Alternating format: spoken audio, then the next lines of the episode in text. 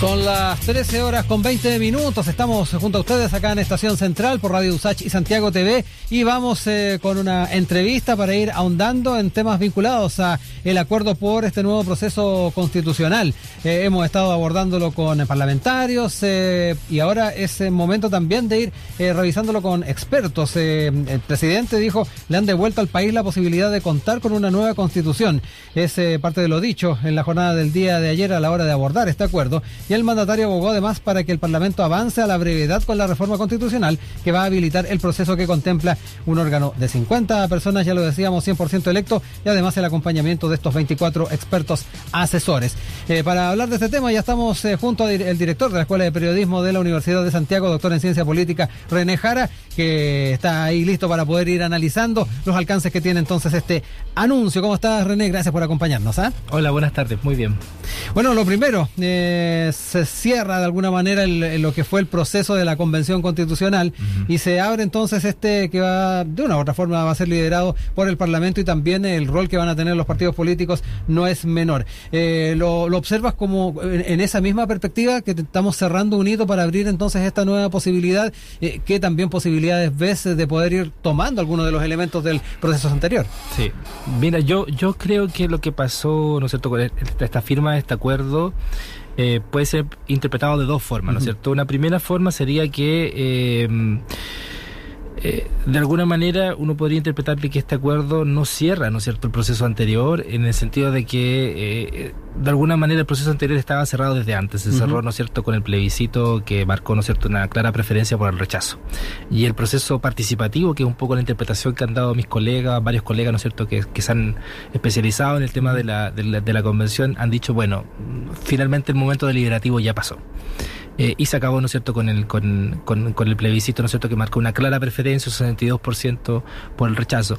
Eh, y lo que se abre ahora más bien es un proceso de institucionalización, que yo creo que es un proceso que eh, es difícil leerlo como, como un proceso que esté conectado, ¿no es cierto?, con el proceso anterior, yo creo que es un proceso autónomo, y es una, yo lo interpreto como una especie de, de reinscripción, ¿no es cierto?, de, de lo constitucional en, dentro de la institucionalidad política de los 80. Entonces, de alguna manera, hoy día yo lo que sí podríamos decir es que con este acuerdo estamos en la institucionalidad política del 80, claramente. Volvimos, retrocedimos eh, y, de alguna manera se confía en los poderes constituidos, en este caso eh, eh, el Congreso, ¿no es cierto?, con sus dos cámaras, para que sea finalmente el garante, ¿no es cierto?, de la soberanía popular. ¿Se, reafirma la tradición constitucionalista del país con esto? Sí, de hecho también ahí uno podría hacer experiencia y comparar, o sea, esto es muy parecido a lo que pasó, ¿no es cierto?, en el 25. Claro.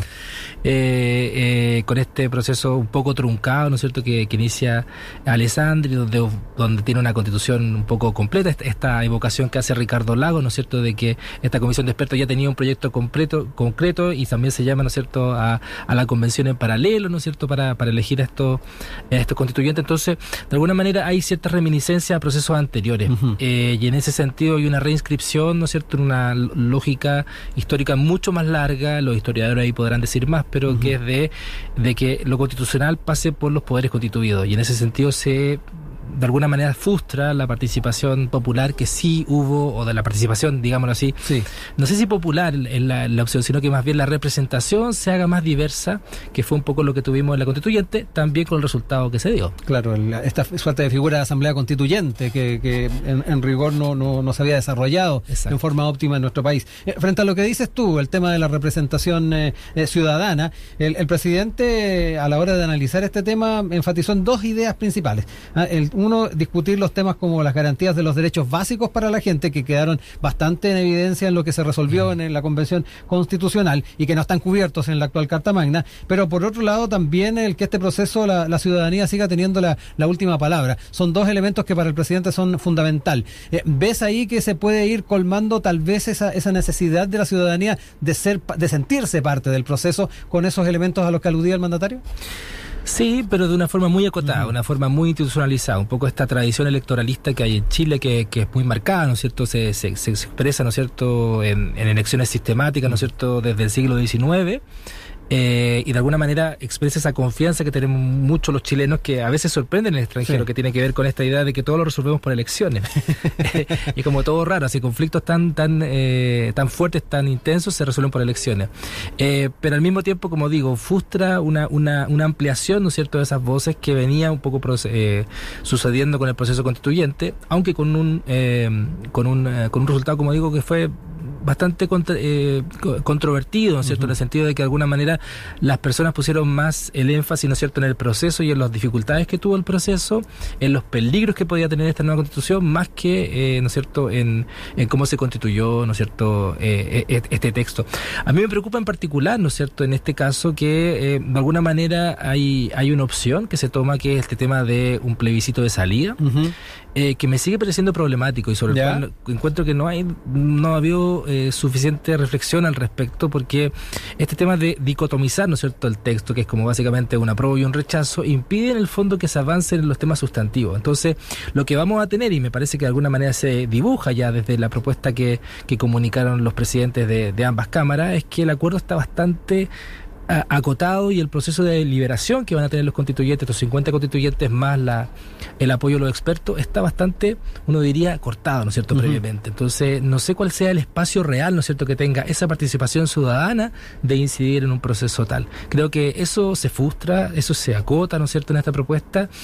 Eh, y tengo el miedo también de, lo, lo, confieso, ¿no es cierto?, de, que, de que sea visto como un parche para una solución y que de alguna manera esto pueda repercutir en que en cuatro o cinco años más se vuelva, se vuelva a abrir el expediente de por qué no se hizo una real discusión ciudadana eh, y se busca esta fórmula que es un poco eh, eh, volver, ¿no es cierto?, el problema al origen. Sí, sí. Por ahí también está el tema de, cómo vamos poniendo en la balanza los elementos. Hablábamos de la tradición constitucionalista chilena, que de alguna manera lo que se está resolviendo ahora responde un poco a, lo que ha sido la historia. pero en otra instancia, y tú lo señalabas, el, proceso de, trabajo de la convención estuvo marcado o manchado por la forma de las interpretaciones que se hicieron a nivel de medios de prensa, que se hizo a nivel de sectores políticos y que mm, de alguna manera me da la impresión de que marcaron el, voto de muchas de las personas que eh, fueron a las urnas el, 4 de septiembre. De ahí que es bien difícil saber efectivamente cuál fue el, el, escenario real que habría sido esta, esta elección del 4 de septiembre de no ser por eso, esos factores. Claro, y yo creo que una de las cosas en el fondo que incidieron en ese resultado y que hoy día vemos que se repite un poco esta idea de que uno aprueba un texto completo. Ya uno podría pensar de manera un poco más creativa de que la participación ciudadana fuera un poco más detallada, en el sentido de que hubiera, por ejemplo, un voto por ítems, que es una cosa que en asambleas más pequeñas, ¿no es cierto?, en votaciones más pequeñas se puede utilizar, pero que en el caso chileno no se, no se ha hecho en el fondo, que es como, te, de alguna manera te exigen como elector que tú te manifiestes por la aprobación de todo el texto y no por cosas específicas. Perdón, ¿el 89 se hizo por eh, votación por eh, ítem eh, para la, Yo entiendo que no. Ya, ahí tengo, tenía la duda si que, había sido así o no. Justamente los plebiscitos en general ponen, tratan de simplificar, digamos así, una discusión. Y uno lo que pediría en caso constituyente justamente es que si queremos razonar con las personas, razonar con las diferentes sensibilidades que hay en una sociedad y queremos generar un consenso justamente, debiéramos privilegiar un proceso que fuera un poco más eh, racional en el sentido de que fuera más detallado. Entonces uno perfectamente podría tener, aprobar, ¿no es cierto?, un texto en ciertos puntos que yo entiendo que habían muchísimos consensos, ¿no es cierto?, y haber avanzado en esa en la aprobación de, esos de esos títulos y que otros que fueran más controvertidos que como sabemos hoy día tienen que ver con el tema de la interculturalidad, el tema, ¿no es cierto?, de, eh, de, algunos, eh, de algunas cuestiones con los poderes del Estado, por ejemplo, el Senado, en fin, fueran objeto de una segunda discusión. Pero ya tendríamos un camino avanzado. Entonces, cuando uno va a una, a una discusión eh, y a una ratificación, ¿no es cierto?, de un texto completo, evidentemente que hay más riesgos de, de que no, de que el texto completo genere muchos eh, enemigos, ¿no es cierto? Que es lo que me parece que pasó con el texto que se plebiscitó el 4 de septiembre. Oye, René, eh, hablemos un poco en el tiempo que nos está quedando de la figura de los eh, expertos. ¿ah? por ahí también ha habido no pocos, pocas críticas respecto a la figura de estos expertos. el tema de si deben ser remunerados o no. El presidente de alguna manera ya ha zanjado que es esencial que puedan ser pagados estos roles, pero también quienes pueden formar parte de, de este grupo, los expresidentes de la República, se ha dicho, eh, deberían sumarse. ¿Cómo ves también la discusión que se está dando con este, este grupo de, de expertos? Sí, es muy interesante porque el concepto de experto es un concepto que se utiliza de manera muy laxa, ¿no es cierto? Con mucha flexibilidad en, en las ciencias sociales, en la política, en, eh, en las comunicaciones, ¿no es cierto? También nosotros hablamos mucho de expertos, especialistas, en fin, no hacemos mucho la distinción ahí.